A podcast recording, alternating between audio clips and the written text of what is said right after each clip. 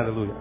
Abra sua Bíblia, mas em Atos, capítulo 1, versículo 8. Quero deixar uma palavra nessa manhã de domingo, antes da celebração da ceia. Atos, capítulo 1, versículo 8. Atos, capítulo 1, versículo 8. Quem já achou? Diga amém. Muito bem. Veja se está escrito assim na sua Bíblia. Mas recebereis poder ao descer sobre vós o Espírito Santo. E ser-me-eis testemunhas, tanto em Jerusalém, como em toda a Judéia e Samária, e até os confins da terra. Isso está escrito aí, amém? Vamos ler juntos, mesmo com as tantas versões diferentes? Vamos lá? Mas recebereis poder ao descer sobre vós o Espírito Santo, e ser-me-eis testemunhas, tanto em Jerusalém, como em toda a Judéia e Samária, e até os confins da terra. Amém, amados? A pergunta que eu faço a vocês, essa promessa se cumpriu? Amém ou não? Sim ou não? Cumpriu. Eu acho que quando eles pensavam confins da terra, lá daquele ponto de vista, eles estavam pensando em nós aqui. Não é? Nós, do ponto de vista deles, estamos nos confins da terra. Né? Para chegar lá onde essa, essa palavra foi liberada, nós levaríamos pelo menos 27 horas de avião. Você tem uma ideia? Não é muito longe. É lá nos confins da terra, do nosso ponto de vista. E nós sabemos que essa promessa se cumpriu lá no dia de Atos, no dia de Pentecostes. Algum tempo depois disso aqui, estava falando sobre a descida do Espírito Santo. Nós conhecemos bem a, a, a história que aconteceu e está registrada aí no, no capítulo 2, ao cumprir-se o dia de Pentecostes, né? E desceu língua como que de fogo, aí entrou o vento impetuoso, e o Espírito Santo desceu sobre cada um, e falaram noutras línguas tal. E quando o Espírito Santo desce, Pedro se levanta, prega a palavra, três mil pessoas se convertem, e aí o Evangelho de Jerusalém vai passando por por, por, por Judéia, passando por Samaria e chegou até aqui, é, quando Deus levanta Paulo como apóstolo aos gentios, como apóstolo para cada um de nós. Então essa é uma das milhares de promessas cumpridas na Bíblia Sagrada. Recebereis poder ao descer sobre vós o Espírito Santo. Quantos aqui têm Espírito Santo na vida? Levanta a mão e diga assim, eu tenho Espírito Santo. Quantos aqui são batizados no Espírito Santo? Diga, eu sou batizado no Espírito Santo. Pois é, então a priori, se você tem o Espírito Santo, se o Espírito Santo desceu sobre você, você então tem o poder desse Espírito na sua vida. Amém ou não, amado? Eu digo, irmão que está ao seu lado, você tem o poder do Espírito Santo. Bom, eu creio nessa palavra com toda a minha alma. Com toda a minha alma. Agora, a despeito de eu saber que essa, essa promessa é uma promessa cumprida, de que o Espírito Santo desceu sobre mim, desceu sobre você, desceu sobre nós, Muitas vezes, analisando a qualidade de vida que vivemos em alguns períodos históricos da nossa existência, eu tenho a sensação que o poder de Deus, que diz a palavra a mim, está de mim bem longe. Eu acho que acontece com vocês também. Há momentos históricos na nossa vida, momentos estanques na nossa vida, que a gente se sente tão pequeno, tão frágil, tão, tão, tão abatido, tão sobrecarregado, que a gente, quando tem coragem, viaja para dentro, procura qualquer coisa e acha tudo, menos poder de Deus. Menos força do Espírito Santo. Há momentos na vida que a gente está que nem a gente se aguenta. Momentos que a gente não, não aguenta de pé, a gente não aguenta, a gente não aguenta ficar sentado, a gente só quer estar deitado, prostrado, e a gente muitas vezes se depara com um versículo desse, o Espírito Santo desceu sobre você, e você tem o poder do Espírito Santo em você, e você caça esse poder, e esse poder está tá em algum lugar aqui que eu não conheço, não é possível. Porque eu não estou achando esse poder. Acontece contigo ou não? Pergunta irmão que está ao seu lado, acontece contigo esse negócio? Se sente assim, fraco disso?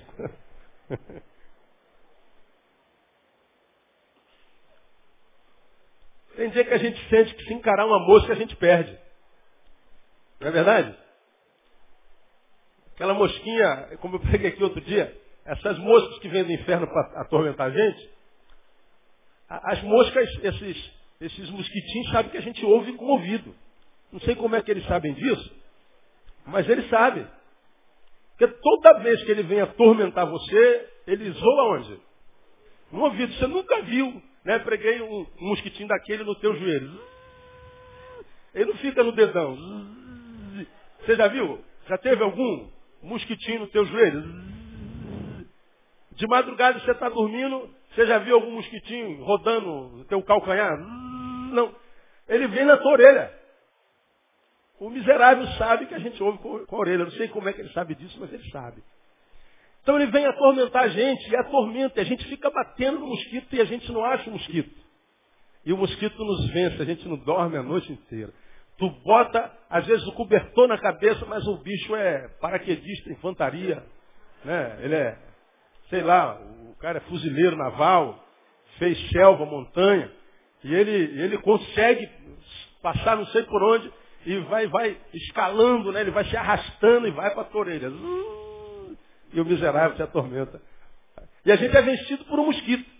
Nos sentimos fracos.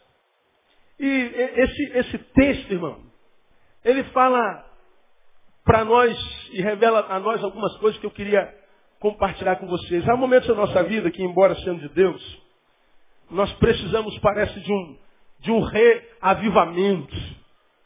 A gente precisa de uma, de uma nova unção, de um, de um novo fôlego. Parece que Deus soprou na nossa narina, a gente se tornou alma vivente, mas a alma quer voltar à carne. A gente não tem força para continuar sendo, para continuar lutando. A gente se sente cansado, sobrecarregado. E eu acho que esse texto ele traz, ele traz em si algumas lições que a gente pode praticar no início de ano como esse, quando a gente chega nesse início de ano muito cansado. Alguns têm o privilégio de tirar férias em janeiro dá para dar uma relaxada, mas a maioria não. A maioria passa pelo cansativo mês de dezembro, trabalhando, tem as férias, compras, dívidas, correria. Chega em janeiro material infantil, é IPVA, IPTU, e a gente começa quase todos nós com dívidas em janeiro, e às vezes essas dívidas nos acompanham até dezembro. E tudo começa aqui, a gente já começa o ano cansado, sobrecarregado, e esse cansaço, esse sobrecarga, essa sobrecarga vai, vai se renovando enquanto sobrecarga e cansaço na nossa força e cansaço na nossa vida. E muitas vezes cansaço e sobrecarga nos acompanham, são companhia fiel, a companhias fiéis até dezembro. E aí o ano se torna uma porcaria, não tem jeito. Há momentos que a gente precisa de um reavivamento. Reavivar é tornar a dar vida. Parece que a vida foge de nós. E esse texto ele tem algumas lições, algumas dicas muito interessantes para a gente. Mas antes, de, de, de entrar nelas, quero mostrar uma coisa a priori a vocês. O texto diz, recebereis poder. Essa promessa se cumpriu, nós recebemos poder. Agora, por que, que eles receberam poder? Volta um pouquinho as páginas da sua Bíblia para Lucas capítulo 24. Lucas capítulo 24. Lucas capítulo 24, versículo 49. Porque um depende do outro estão intimamente ligados. O mesmo Jesus que disse recebereis poder, é o mesmo que disse em Lucas 49 o seguinte, e eis que sobre vós envio a promessa de meu Pai. Está falando desse Espírito. E depois que ele diz que envio a promessa, ele dá uma ordem. Ficai, porém, na cidade. Até quando? Lê para mim. Até que do alto sejais o quê? Revestido de poder. E lá em Atos 1,8, ele renova a promessa, recebereis poder. Ele lembra da promessa, em Atos ele relembra a promessa, e no capítulo 2 de Atos ele cumpre a promessa. O Espírito Santo desce, o poder desce, e então eles saem da cidade e alcançam o mundo inteiro, ao ponto de chegar em algumas cidades sem televisão, sem rádio, sem transporte, sem absolutamente tecnologia nenhuma, e alguns dizem, esses que têm alvoroçado o mundo, chegaram também aqui. Eles alvoroçaram o mundo e graças a eles nós estamos aqui eh, recebendo a palavra de Deus e celebrando a nossa salvação. Amém, amados? Porque a promessa se cumpriu, desceu o poder sobre ele. Agora, a promessa se cumpriu por quê? Por que, que a promessa de Deus se cumpre na vida de uma pessoa? Por que, que a promessa de Deus se cumpriu na vida daquele grupo. E eles sentiram isso é, empiricamente, digamos, experiencialmente. Eles sentiram na carne a promessa cumprida. Deus promete poder e eles sentem na carne o poder de Deus. Deus abre a boca, diz uma coisa e essa coisa acontece na vida deles. Por que, que isso acontece na vida deles? Porque o versículo 49 do capítulo 24 diz que Deus deu uma ordem e eles obedeceram. Ficai, porém, na cidade até que do alto sejais revestido de poder. Essa ordem parece uma ordem simples, mas não é. Imagine você caminhando com Jesus três anos. Imagine. Com um camarada que nasceu de uma virgem, com um homem que havia sido é, profetizado é, desde sempre, desde a história da humanidade. Alguém que eles esperavam ansiosamente. Alguém que eles viram ressuscitar mortos, andar sobre mares, acalmar tempestades, dar visto a cego, colocar coxo de pé. Um homem que tinha um poder que todos sabiam, não vinha dele, não podia ser humano, era algo sobrenatural. Você faz um seminário de três anos com Jesus. E não é um seminário sentado ouvindo. É um seminário de pé ouvindo e andando e vendo. É um seminário intensivo de prática, de milagre e poder. Jesus está dizendo, olha, vocês vão fazer sinais maiores do que os meus. Agora tu imagina como foi formatada a cabeça desses homens.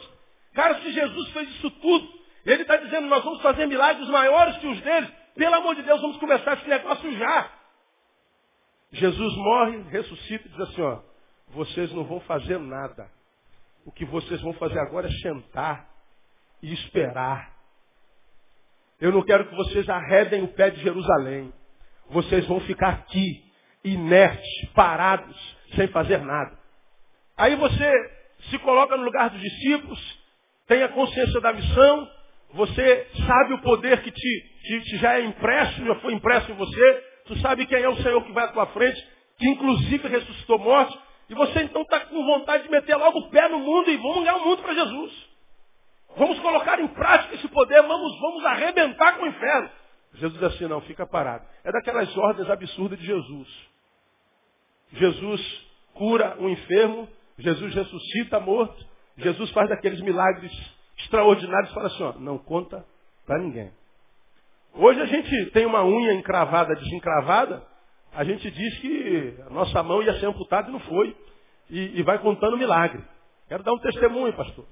Às vezes os testemunhos que a gente aumenta dez vezes mais, mentira pura. Agora tu imagina esses camaradas tendo visto que viram o quanto eles queriam compartilhar o negócio. O quanto eles queriam. Mas vem Jesus e dá mais uma ordem absurda. Vocês não vão fazer nada, fiquem aqui. Até que do alto vocês sejam revestidos de poder. Ponha-se no lugar deles e veja a, a, ansiedade que te toma, o quanto você é ansioso. Quanto tempo, Senhor? Eu vou ter que ficar aqui esperando até poder desenvolver o que eu tenho para desenvolver. Senhor está falando para ficar esperado, parado aqui esperando, tudo bem, mas quanto tempo? Não interessa, espera. A ordem é esperar, a cronologia é problema meu. Eles ficaram. Porque simplesmente ficaram, concordando com Jesus ou não, ficaram. Diz o texto em Atos capítulo 12 que o Espírito Santo desceu, e quando o Espírito Santo desceu, Pedro ficou em pé. No primeiro sermão de Pedro, 3 mil almas. 3 mil almas para você em 2010 estava bom? Amém ou não? Pergunta, irmão, sei lá, 3 mil, estava bom para você? Só para o início, O que, que é barato, irmão? É barato? Amém. Oh. E você sem poder correr, irmão. Com a unção do deixa que eu chuto aí, né? Pois é. Então, Pedro começa com 3 mil. Imagina, caraca, meu primeiro sermão, 3 mil almas. Imagina quando eu tiver 5 anos de experiência. Eu vou, é, cinco sermão meu, eu ganho o mundo inteiro. Pois é, por que, que o poder desceu? Porque eles esperaram, irmão. Obediência. Deixa eu falar uma coisa para você, irmão. Todos nós sabemos que Deus tem promessa para cada um de nós. Eu sei que quase todos vocês entraram em 2010 com promessa da parte de Deus. Amém ou não? O Deus que prometeu não pode mentir. Tudo que Deus promete, Ele faz. Diga glória a Deus por isso. Agora lembra que o fazer de Deus depende da obediência minha. Porque essa ordem é uma daquelas ordens que muitas vezes nós somos tentados a questionar. E aí é que está o nosso problema. Porque nem sempre o nosso discernimento é saudável e nem sempre é profundo. Lembra que eu preguei aqui nos, um dos meses finais do ano passado, que a Bíblia é, revela algumas ordens de Deus que são bem diferentes umas das outras. Por exemplo, você vai lá em Êxodo 14, 15, quando o povo está fugindo de Faraó e do Egito, eles se deparam com o mar e atrás o exército. Se correr, a água pega. Se ficar, Faraó come. O que, que eu faço? Morro afogado ou morro ao fim da espada? Porque a opção que eles tinham é a forma como vai morrer. Porque o que eles tinham como futuro lógico era a morte. O que eles tinham para escolher era a forma da morte. Afogado ou fim da espada? Eu acho que morrer de espadada é melhor. O que, que Moisés faz? Moisés sobe o monte e fala assim, ó oh Deus. Deus fala assim, pode parar Moisés. Por que clamas a mim?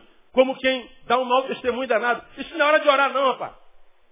Você veio aqui para orar? Você subiu um monte para orar? Isso não é hora de subir monte, não é hora de orar não, rapaz. Aí Deus disse assim, por que, que você está clamando para mim? Para que, que você está orando agora? Diga aos filhos de Israel o quê? Diga para mim. Marchem. Isso não é hora de orar. Isso é hora de marchar. Mete o pé na porta do mar, que essa porta vai cair no nome de Jesus. Mas eu vou marchar para onde, Senhor? Marcha, meu filho. Para onde é que você estava indo? Qual era a direção? A direção era, era norte. Então vai para o norte. Mas tem um mar. Marcha, meu filho. Isso não é hora de orar. Mete o pé na porta e marcha. Deus está dizendo, marcha. Agora, se você vai para o Novo Testamento, 1 Coríntios capítulo 10, versículo 14, nós vemos Deus dando uma nova ordem, olha, fugir. Fugir da prostituição. Quando o assunto for prostituição, não encara. Quando for prostituição, não entra nessa de levantar-se contra ela no nome de Jesus. Quando for prostituição, não mete o pé na porta de nada. Deixa a porta fechadinha, nem bata na porta, não entra numa de repreender em nome de Jesus. O que, que você tem que fazer? Foge. Ao contrário de lá. Fica, ó, tô fora. Agora, isso para um crente é complicado. Porque maior é o que está em nós do que aquele que está no mundo. Aleluia! Mil cairão ao nosso lado, dez mil à nossa direita, nós não seremos atingidos. A vitória é nossa pelo sangue do Cordeiro. É, tudo isso é verdade, mas quando for prostituição, filho, foge. Não cara não. Foge da idolatria. Quando o assunto for idolatria, filho, não entra nessa de repreender não, foge. Mas Senhor, lá atrás tu disseste para marchar. É, isso foi lá atrás, aqui é foge. É o contrário. Lá é mete o pé na porta, aqui é bota o rabinho entre as pernas. Fugir revela para nós a ideia de covardia, não é? Fugir revela para nós muitas vezes a ideia de frouxidão, de mediocridade. Mas Deus é assim. Tem hora que ele manda meter o pé, tem hora que ele manda fugir. Agora aqui em Lucas capítulo 24, versículo 49, o que é que Deus diz? Ficai. Deus, Jesus morreu e agora o negócio está na nossa mão, nós temos que dar o mundo para Jesus. É. Mas não agora. Mas, Senhor, o diabo, é, o mundo jaz no maligno, o diabo é o Senhor desse tempo. A gente precisa meter o pé na porta do inferno, porque tu já disseste que a porta do inferno não prevalecerá. É. Mas não agora. Agora você fica. Mas o que, que o senhor está dizendo que a gente, a gente tem que ter medo do diabo, tem que fugir? Não, também não estou falando para você fugir. Não estou falando nem para você ir, nem para você voltar. Eu estou falando para você ficar. Olha o que eu estou tentando mostrar para vocês. Há momentos na vida que Deus diz, mete o pé na porta, irmão. Não pede licença, não bate na porta, mete o pé e entra. E o mar vai se abrir. Tem momento que eu estou falando para vocês, olha, não entra nessa de orar, de encarar, de repreender. Não entra nessa de fazer campanha contra isso. Se for prostituição, se for idolatria, foge, porque você perde dessa troço. Agora, é um momento na vida, meu irmão, que o Senhor está dizendo, a gente tem que parar. Tem que ficar. Tem que refletir. Tem que esperar. Quando é que a derrota nos encontra? Quando é que a derrota é a nossa realidade? Quando a gente não sabe discernir as placas de Deus, nas quais estão escritas as suas ordens. Quando na hora de parar, a gente mete o pé na porta, quebra a cara. Quando na hora de fugir, a gente fica. Quando na hora de ficar, ou a gente mete o pé na porta ou volta. A gente vai para a Bíblia e diz que há tempo para todo propósito debaixo do céu. há tempo de, de, de sorrir e há tempo de quê? De chorar. Quando é que a gente quebra a cara? Quando é tempo de chorar, a gente não chora. A gente descrente não chora. Quando é tempo de celebrar, a gente não celebra. Quando a gente mistura as estações. Quando a gente não discerne o tempo de Deus. O poder desceu, a promessa se cumpriu, o que Deus disse aconteceu. E aconteceu não só porque Deus é um Deus que não pode mentir, mas é porque aqueles para quem ele fez as promessas discerniram as placas de Deus, a entenderam e as obedeceram. Por que, que o poder desceu? Porque eles obedeceram. Agora, quando a gente não obedece, e a gente sabe quando não está em obediência, ninguém precisa dizer para a gente. A gente, quando pergunta a alguém, pergunta a pastor, pergunta a conselheiro, pergunta ao professor, pô, irmão, eu não sei se isso é correto, se não é correto, eu não sei se isso é pecado, não é pecado, não sei se eu posso fazer, se eu não posso fazer. A gente pergunta por perguntar, porque o Espírito Santo nos leva e nos conduz a toda a verdade. A gente, quando está errado, a gente sabe que está errado. Sim ou não, igreja? Sabe.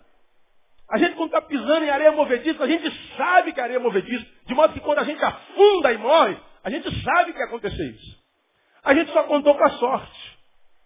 Mas não tem jeito. A, a, o Deus poderoso e o Deus de promessa só é Deus de promessa e Deus poderoso naqueles que são discípulos seus. Os discípulos são obedientes. Aquele que tem os meus mandamentos e os guarda. Esse é o que? O que me ama. Ele não está falando aquele que tem os meus mandamentos. Ele fala aquele que tem os meus mandamentos e os guarda. Não basta conhecer, tem que obedecer. Obediência. Aí, quando a gente obedece, a promessa se cumpre na minha vida. Quando a gente anda em obediência, papai tem prazer em servir. Papai tem prazer em abençoar. Papai vê no filho fonte de alegria. Papai tem prazer em dar o que o filho pede. Papai não deixa de amar porque não obedece. Papai continua amando. Mas quando desobedece, papai não tem prazer. Agora, quando obedece, papai continua amando e tem prazer nele. Prazer. Eu acho que um dos nossos alvos, se razão ainda temos saudade, deveria ser de agradar papai. De pensar em papai o tempo inteiro. E tentar viver uma vida que papai, olhando para nós, fala assim, vendo aquele lá? É meu filho. Tenho orgulho dele. Porque no meio desses 7 bilhões de habitantes que existem nessa casa azul, chamada Terra, Deus resolveu chamar alguns de seus. E entre esses está o teu nome, meu irmão. Vós não escolhestes a mim, eu vos escolhi a vós. Você é um escolhido de Deus no meio desses 7 bilhões de habitantes. Eu quero um glória a Deus, bem forte aí, porque isso é uma verdade, irmãos.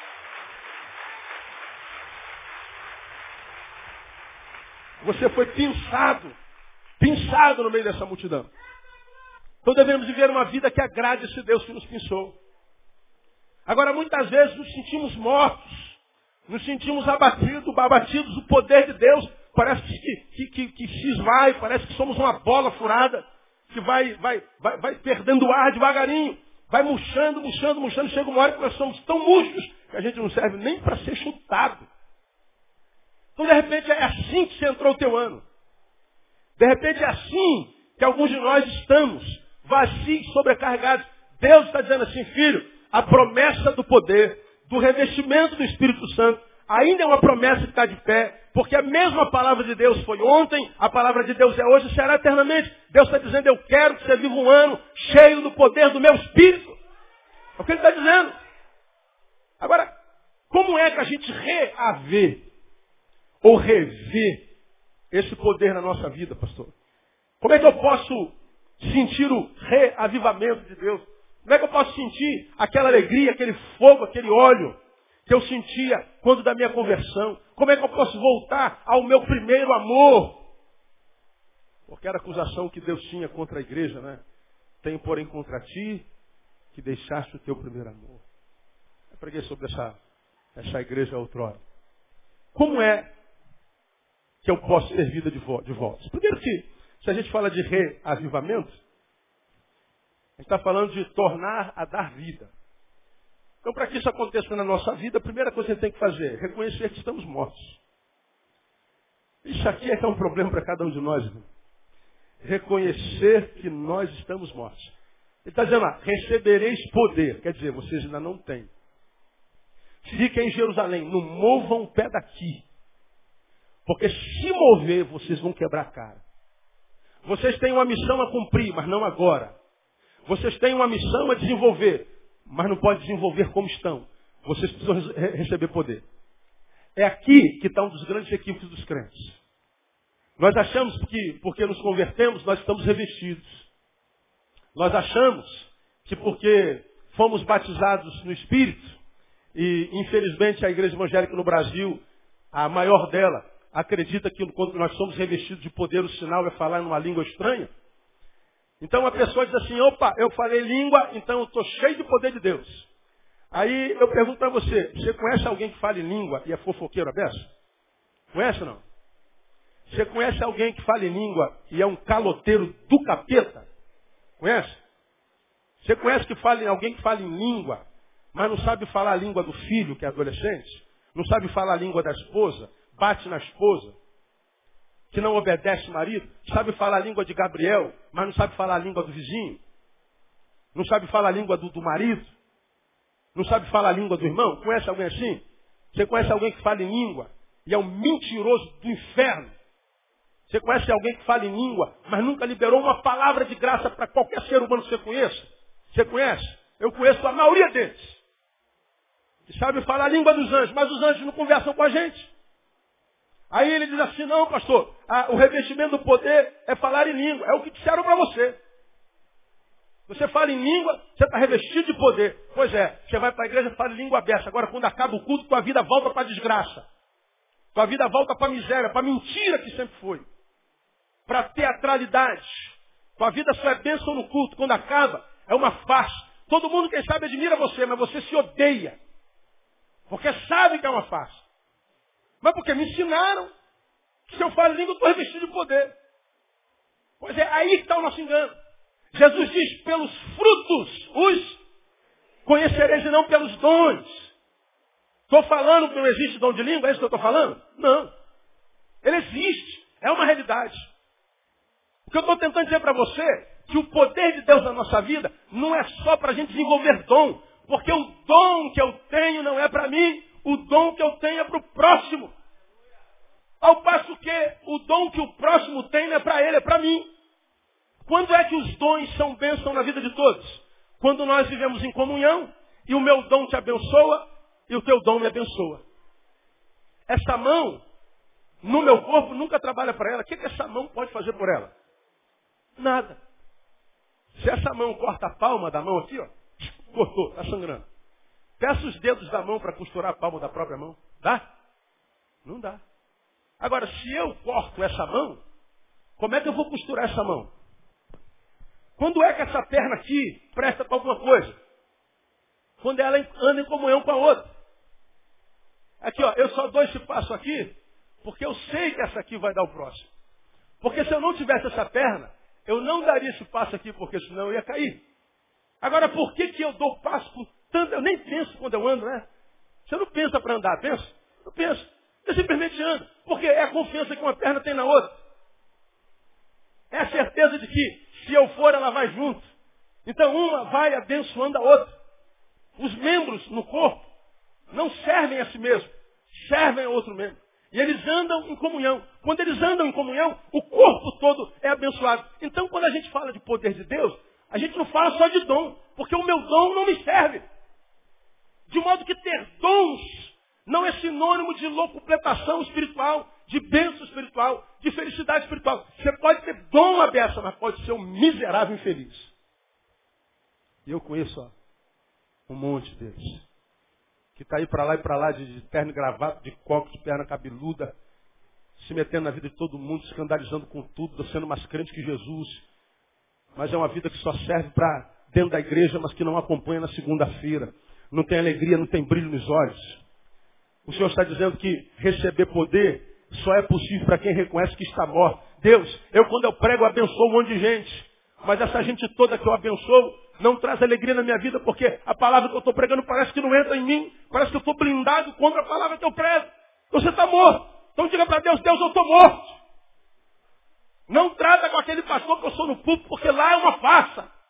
Deus, eu sou alguém que quando bota a mão nas pessoas, as pessoas tremem, as pessoas caem. Mas embora elas se levantem com o toque da minha mão, eu ainda que de pé caído estou desde sempre. Deus, eu toco e vejo as pessoas sendo abençoadas com louvor, mas eu mesmo não sou abençoado, eu estou morto. Então, irmão, não tem como receber poder e promessa de Deus se a gente não admitir a nossa condição defuntesca. Eu sei que eu posso ser pastor de uma igreja abençoada e ainda assim estar morto. Eu sei que eu posso ganhar o mundo inteiro para Jesus e me perder. Eu sei que eu posso desenvolver a obra de Deus com toda autoridade, mas ainda assim sem alegria. Porque o dom é uma coisa, a realização do poder é outra. Reconhecimento que estamos mortos. Aí a pergunta é sempre a mesma. Seria possível, pastor, um, um, um, um ser de Deus estar morto? Seria possível ser de Deus e não viver? Bom, vamos lá, Efésios capítulo 5. Vou mostrar para você alguns versículos aqui, bem rapidinho. Meu amor, vamos trocar de secador? Vamos trocar de secador? Já que você está com um ventão aí ou não? Você fica com o meu lenço, eu fico com a sua toalha. Glória a Deus. Efésios, capítulo 5. Paulo está escrevendo a uma das igrejas mais saudáveis que ele fundou e para as quais ele escreveu. Talvez não a mais, a mais para mim é Roma, mas Efésios está entre as melhores que haviam lá. E no versículo 5, capítulo 5, ele escreve a partir do versículo 6 o seguinte, olha lá. Ninguém vos engane com palavras vãs, porque por essas coisas vem a ira de Deus sobre os filhos da desobediência.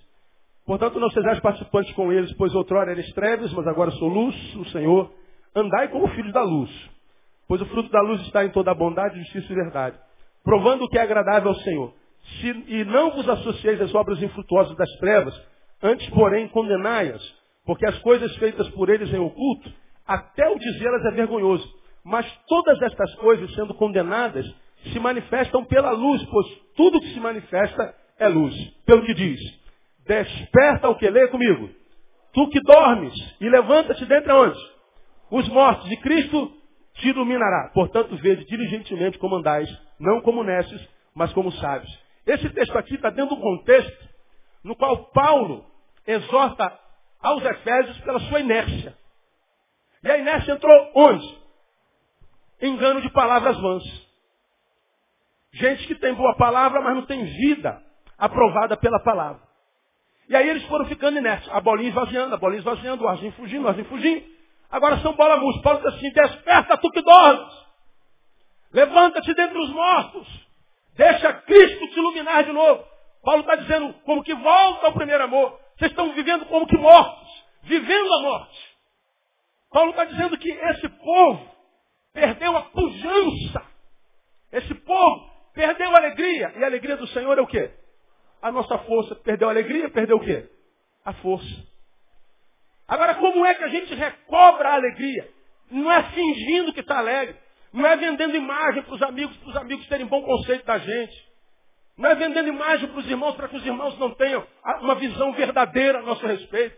Não é, é, é vivendo a mentira com medo de pedir, perder cargo, de perder posição. É vivendo a verdade, Deus, eu não estou bem. Deus, eu estou mal, eu preciso de um fôlego novo, eu estou morto. Porque é o que o texto está dizendo. Vejam os apóstolos para, para quem essas palavras foram dirigidas. Eles viram Jesus realizar milhares de milagres. Eles viram Jesus fazer coisas que jamais a humanidade viu. Eles viram Jesus transfigurando diante deles. Ver o poder de Deus, conviver com quem tem poder, não faz de nós pessoas que detêm poder. Eles viram aquilo tudo, testemunharam aquilo tudo, sabiam do que Deus era capaz, do que o seu poder podia realizar. Mas Deus está dizendo assim, a de vocês serem testemunhos de tudo isso, vocês ainda não têm poder. Fiquem em Jerusalém. A gente acha que o poder de Deus vem por transmissão. Não, irmão. Buscais e achareis. Nós temos que fazer a nossa parte.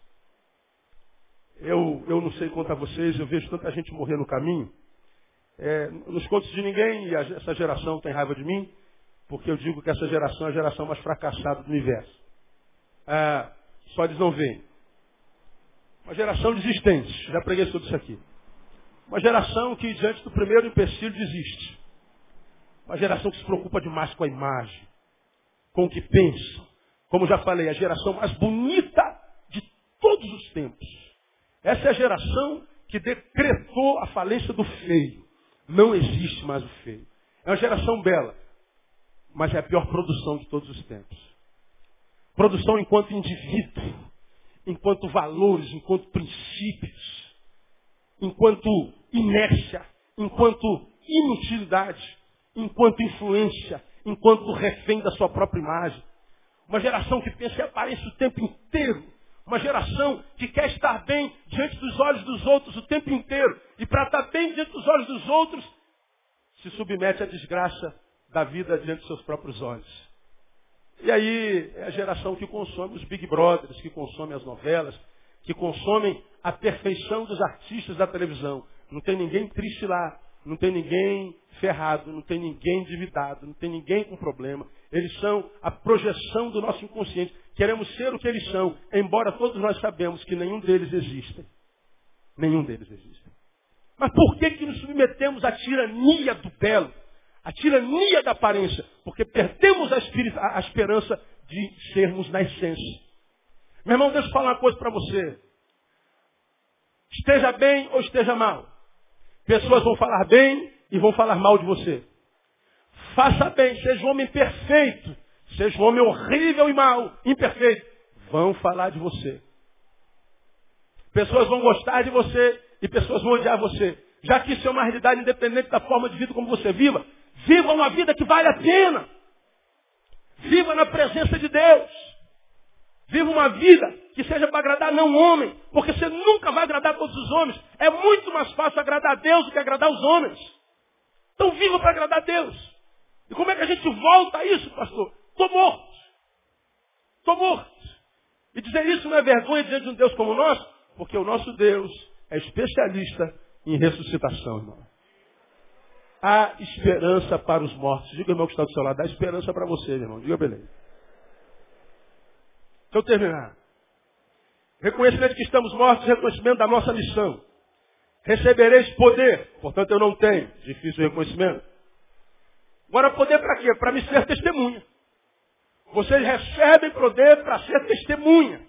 Não é só para desenvolver dom. Os dons são importantes. Agora, para desenvolver o dom, basta ser um artista. Para ser testemunha, irmão, tem que ser santo. Para dizer que você tem autoridade, prega com poder, é só você ensaiar bem o sermão, estudar bem, se quiser impressionar, decora tudo. Né? Os caras da Globo não decoram aqueles textos da novela todinho? Dá para decorar também o sermão. Decora tudo. De vez em quando você, no meio da, da sua oratória, você fala bem alto. Se quiser impressionar mais, dá uns murros no púlpito dá uma corrida para lá, faz um gesto de karatê, o povo vai ficar assim, ó. Impressionado. Legal. Para desenvolver dom, basta ser artista. Para ser testemunhas, irmãos, quando a vida aperta, quando os teus amigos zombam, quando tua família te abandona, só se for santo. Só se tiver poder de Deus. Por isso ele diz que para dar testemunho tem que ter poder. Vocês vão receber poder para serem testemunhas. Há muitas vidas no marasmo, na mesmice, por não saber a razão da sua existência, da sua essência, dar testemunho. É mostrar ao mundo o que Jesus fez na tua vida. Lembra que eu já preguei aqui sobre isso, irmãos? Nós nascemos para sermos luzeiros do mundo, sal da terra, luz do mundo. Nós estamos lá no meio das trevas para que os que estão em trevas olhem para nós e falem assim, cara, como é que você tem luz? Ah, foi o que Jesus fez em mim. Quando eu preguei sobre isso, eu falei daquele, daquele, daquele remedinho de, de barata chamado Matox, lembra? Matox era uma caixinha preta que você comprava e botava no cantinho da. Ali, botava ali onde estava barata ali, botava ela ali. Aí vinha a baratinha, comia. E falou assim, meu Deus, Deus nos abençoou hoje, mandou manjar dos céus. Não. Aí ela comia, comia, comia, comia, morria na hora? Não. Voltava para casa e dava testemunho para as crianças, para as esposa. Ia dormir. Tirar um cochilo, né? Depois daquela comidada toda. Agora, depois que a baratinha voltava para casa, o que, que o Matox fazia? Ele começava a se irradiar aí pelos poros da barata, né? Morre não só a barata que comeu, mas toda a família. Era um assassinato terrível. Uma carnificina. Morria todo mundo. Esse remédio foi um sucesso durante um tempo. Porque a baratinha comia e onde ela estava, ela contaminava todos. Isso era matox. A obra do Evangelho na nossa vida é o oposto, é vivox. Olha para onde o Senhor. Eu explico. Você estava em trevas, vê uma maravilhosa luz e você é escolhido e vem. Você deixa as trevas e vem para a maravilhosa luz de Deus e Deus te dá um novo nome. Deus te dá um novo espírito, Deus te dá uma nova roupagem. Ele restaura a tua vida, te dá uma vida nova, amém, amado? Só que não termina aí a obra. Depois que ele restaura a tua vida, diz, você está feliz agora? Você diz, agora estou. Pois bem, agora que você está feliz, restaurado, novo nome, volta para o lugar de onde eu te tirei e diga para eles, quem fez isso na sua vida? E a sua vida lá no meio deles vai começar a contaminá-los. Só que não vai gerar morte, vai gerar vida. Para fazer isso tem que ter poder. Senão a gente vira mais um idiotinha. Metida besta. Que ao invés de transformá-los, é transformado por eles. E tem que dar desculpa para si. Ah, isso é bobagem. Bobagem não, seu tolo. É você que é um porcaria. Não teve coragem de ser santo, de ser crente. E porque não consegue ser isso, diz que isso é bobagem. É porque você é fracassado. Ah, pastor, fico com raiva do o problema é seu. Não deixa de ser verdade. Evangelho é para macho, irmão. É para frouxo, não. Frouxo vira mais um na multidão dos fracassados. Vamos ver como é que vai acabar a sua vida. Hoje você tem força, você tem vivacidade, está trocando a palavra pela verdade. Aí eu quero mostrar para você como, como esse negócio de, de, de descrença é uma falácia, irmão. Cadê a revista? Sumiu a revista? Revista Veja dessa semana. Em agosto de 2005, um escritor e jornalista nova-iorquino, A.J. Jacobs,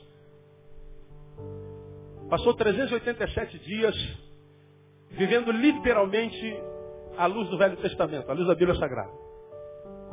Ateu. Um ano muito estranho. Ateu. Aí viveu 387 dias como o Velho Testamento. Ele dá uma entrevista falando da dificuldade que foi. A última pergunta da jornalista. E agora, o senhor acredita em Deus? Depois de um ano, eu comecei a frequentar uma sinagoga. E matriculei meus filhos numa escola judaica. Continuo agnóstico, pois não sei se Deus existe, mas tenho profundo respeito pelo conceito do sagrado. Vou traduzir para você. É um ateu daqueles que ao longo da história da humanidade tentaram provar que Deus não existe. Tanto quanto alguns tentam provar que Deus existe. Não há como provar a existência de Deus.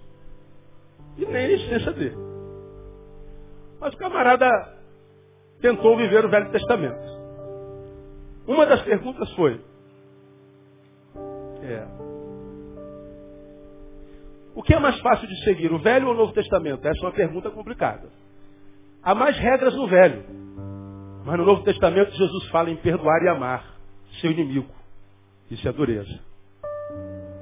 Ele está dizendo, não sei se as regras dos velhos, do velho é mais difícil, ou perdoar e amar o inimigo é mais difícil. Claro que ficou claro que é perdoar e amar os inimigos. No finalzinho da experiência, o senhor, o senhor, o senhor é, é, é, é, acredita em Deus? Ele falou, não, continua agnóstico. Mas matriculei meus filhos numa sinagoga. A sinagoga é a representação do sagrado. O sagrado é a representação de Deus. Deus não existe, Mas ainda assim eu quero que os meus filhos sejam criados nos ensinamentos dele. Essa é a palavra do ateu, irmão. Você sabe o que é um ateu? Um ateu é um crente frustrado. Conhece um amigo ateu? É um crente frustrado. É um crente que um dia foi apaixonado por Deus, mas não foi homem para obedecê-lo. É alguém que foi criado na palavra de Deus, mas era muito raso, não conseguiu absorvê-la. Porque não tem jeito, irmão. O evangelho é morte. Se alguém não nascer de novo, não pode ver o reino. Para nascer de novo tem que morrer. As coisas velhas passam. Para que tudo se faça novo. O que, que acontece com o crente frustrado? Ele não quer morrer. Ele quer o novo de Deus, mas não quer deixar o velho do mundo. Como é frouxo, não consegue deixar o velho do mundo, ele diz, Deus não existe. O ateu é um crente frustrado. E pode ser jornalista, pode ser neurocientista, pode ser o raio que o. A Bíblia diz que todo joelho se dobrará ao nome de Jesus. Todo joelho, mesmo dos soberbos. E aí eu vejo um homem que tem 50 anos, que foi agnóstico a vida inteira, diz, continua agnóstico. Porcaria. Se é agnóstico, por que, que os filhos estão na sinagoga? Se é ateu, por que vive no meio dos crentes? Tem como respeitar um ser desse. Essa geração é uma geração que tem tentado matar Deus. É uma geração nietzschiana. Deus está morto. Mas quanto mais essa geração tenta matar Deus, mais é a geração que morre e a glória de Deus mais se manifesta. Porque, irmão, você pode ser um frustrado com Deus e Deus não tem nada a ver com isso. O nosso problema é não reconhecer a nossa morte. Nosso problema é não obedecermos. Nosso problema é não sabermos qual é a nossa missão. A nossa missão é ser luzeiro no mundo. Nossa missão está sentada do teu lado. A tua missão está sentada do teu lado. Tua missão é esse camarada que está sentado do teu lado. Tua missão é esse homem que está sentado na tua frente, atrás de você. Nossa missão é o outro. Como preguei domingo retrasado, esse outro pode ser o nosso veneno, mas também a nossa cura. Nós vivemos para viver em sociedade, viver em paz. Nós vivemos para ser um instrumento da paz. No que depender de vós, tem de paz com todos os homens. A guerra é a exclusão de Deus da nossa história. Quanto mais a gente exclui Deus, por causa do fracasso dos ateus, que nada mais são do que crentes frustrados, a gente vai ver uma geração frustrada, que nem se reconhecer frustrada consegue, de tão frustrada que é. Agora, você pode ser refém dessa geração, ou você pode surtar a ela. Pode ser um mar de aparência, mas você pode viver essência. Você pode ser rejeitado pelos homens, mas vai ser aceito por Deus. E quem é aceito por Deus é entronizado, é introjetado no reino. No reino está cheio de gente boa. A gente não conhece solidão, irmão. Irmão, acho que você, nesse ano, pode ter se machucado com um bocado de gente. Mas tenta trazer à memória aquele teu brother, aquela tua amiga. Veja o quanto ela foi benção na sua vida. Um monte de gente te traiu. Mas esse monte de gente não foi capaz de impedir você de estar no final do ano e nem aqui no primeiro domingo dessa manhã. Um monte de gente te gerou dor, um monte de gente te abandonou. Um monte de gente difamou, um monte de gente falou, falaram, falou coisas que não são verdade a teu respeito. Geraram muita dor, mas a despeito de toda a dor você chegou aqui. Sabe por que chegou aqui? Porque tem sempre um, irmão. Um amigo, uma amiga, um brother, um torpedo. Uma palavra que vem desse púlpito ou de qualquer outro púlpito. Um abraço, um toque, uma lembrança, um oi, um sorriso. Que por si só consegue te manter de pé isso é graça de Deus. Então a minha oração, irmãos, é que Deus te dê reavivamento nessa, nesse ano de 2010. Porque senão você se torna mais um pendurado no corpo. Você se torna mais um anel. Está no corpo, mas nunca vai ser corpo. Esse anel aqui eu carrego no meu dedo há 22 anos quase. Há 22 anos aqui ainda não se transformou em corpo. Eu conheço um monte de crente que está pendurado no corpo. Pendurado. Mas nunca é corpo. Um dia está bem, um dia está mal. Já você é uma benção. Estou feliz. Você vacilou em vacilão. Estou triste. Oh, que linda. Estou feliz. Gorda. Quero morrer. Foi aprovado. Ei, Deus é bom. Foi demitido. Ah, Deus me abandonou. E até quando, irmão? Você acha que as pessoas vão se preocupar com você? Até quando você acha que as pessoas vão ficar limpando uma pazinha, uma vassourinha que você vai fazendo na vida? Até quando? Estamos chegando num tempo, irmão, em que ninguém está nem aí pro outro, não. Se você não se amar, vai chegar um tempo que ninguém vai te amar. Ou você se ama, ou você não conhece amor. Porque amor é um privilégio de quem ama. É uma semente. Só colhe quem semeia. Quem não se ama, não pode amar o próximo. Porque eu devo amar o próximo como? A mim mesmo. Se eu não me amo, o que eu sinto pelo próximo não é amor. Pode ser qualquer coisa. Então você fica sendo refém dessa geração vazia, holográfica. E a gente vê os seus ateus. Pega os ateus desse tempo, como que escreveu Deus no delírio. Tão ateu que gasta anos estudando uma coisa que ele nem acredita que existe. Como aquele ateu que escreveu semana passada, e eu falei com vocês, compartilhei aqui. O ateu é um crente frustrado. Não se torne um deles. Que Deus faça um crente vivotes. Onde quer que você passe, você gere vida. Que Deus te dê a unção não de medusa, transformar tudo em pedra, mas que Deus te dê a unção de Midas, transformar tudo em ouro. Que onde você colocar a planta do teu pé, seja vosso termo, seja uma bênção. Que onde você tocar, seja abençoado. Que o que você sonhar se torne realidade. Que toda palavra que sair da tua boca, Deus transforme em verdade. Que o teu ano seja cheio de vitória. E que a tua família seja abençoada por ti. Que tudo que esteja ao teu redor floresça. E que você nunca seja roubado pelos amigos dessa geração, que são ladrões de fé, são ladrões de alegria, porque são ateus que na verdade são crentes frustrados, mas que são pequenos. Ateus, mas não saem do meio dos crentes. Ateus, mas querem viver um ano como quem viveu o Velho Testamento. Pobres coitados. Que Deus os alcance. Que Deus te abençoe. No nome de Jesus. Quem recebe, não receba essa palavra. Eu aplaudo o Senhor bem forte por ela. Glória a Deus.